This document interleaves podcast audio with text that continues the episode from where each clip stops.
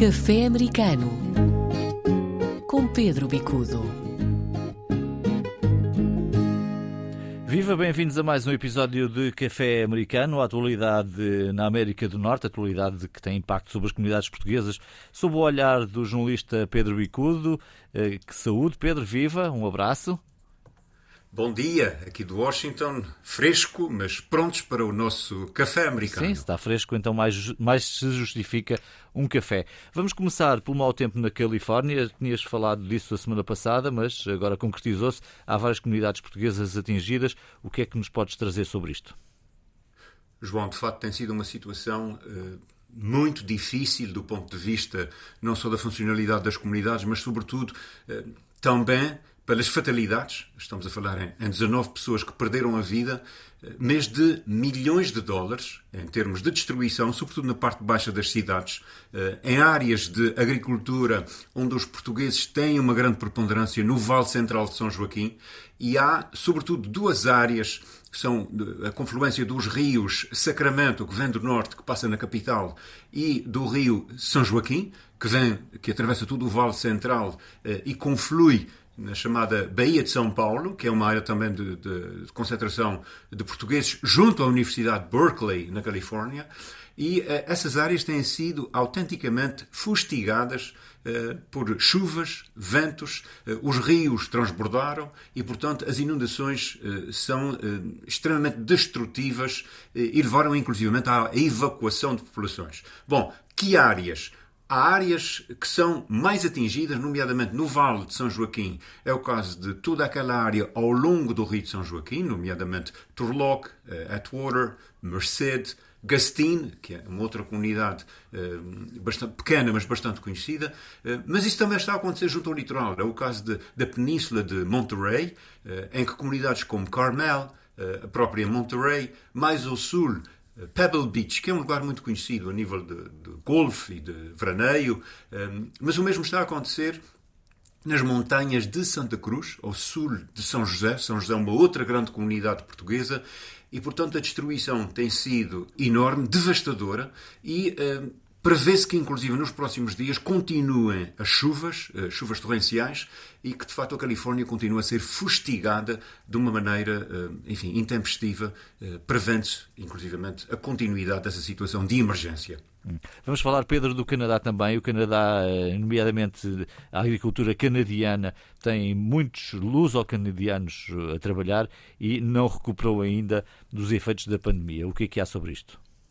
João, há duas situações muito interessantes. Por um lado, fenómenos disruptivos, nomeadamente o aumento do preço do, do custo do diesel. O diesel é muito utilizado eh, em maquinaria industrial, transporte de, de bens, eh, e ao mesmo tempo tem havido dificuldades em termos de transportar bens para as áreas de consumo. Bom, por outro lado, o Canadá é capaz de ser dos países do mundo onde, eh, eu diria, a produção em volta das cidades, produção agrícola em volta das cidades, tem crescido mais nos últimos anos com a agricultura científica muito avançada.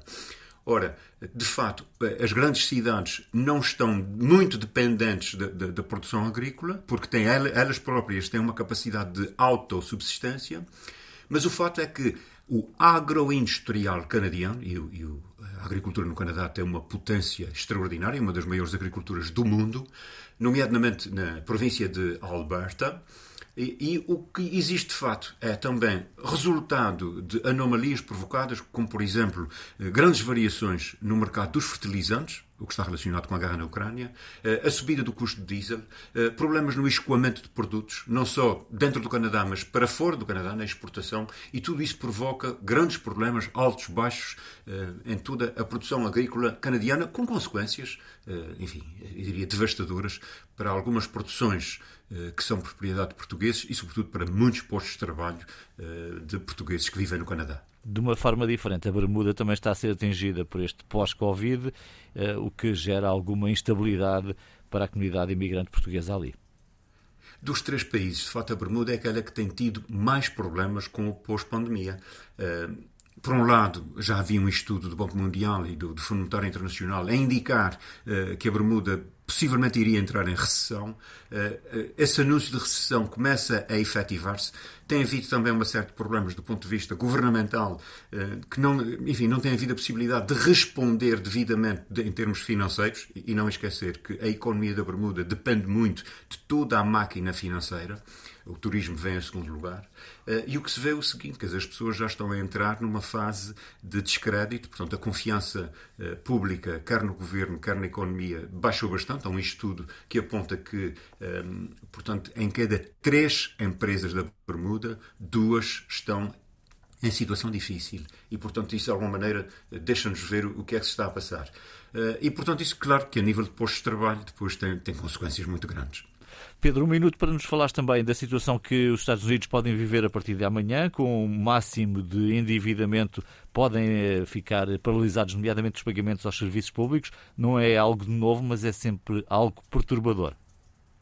Sem dúvida, João. Eh, sobretudo no atual quadro político, com uma bipolarização tão grande, com algumas das câmaras, eh, portanto, sob domínio republicano, outras domínio democrata, eh, mas inclusivamente no próprio, na Câmara dos Representantes, há uma grande dificuldade em que haja entendimento, em que haja, de facto, saídas, e prevê-se que esse teto, esse plafond seja atingido amanhã e que tenhamos, durante o resto da semana, digamos, um debate político muito aceso eh, mas que a América entre de facto numa situação de financiamento estagnado, sobretudo dos serviços públicos. Nós estamos a falar sobretudo de uh, instituições públicas, uh, enfim, as chamadas uh, secretarias, que são os ministérios aqui nos Estados Unidos.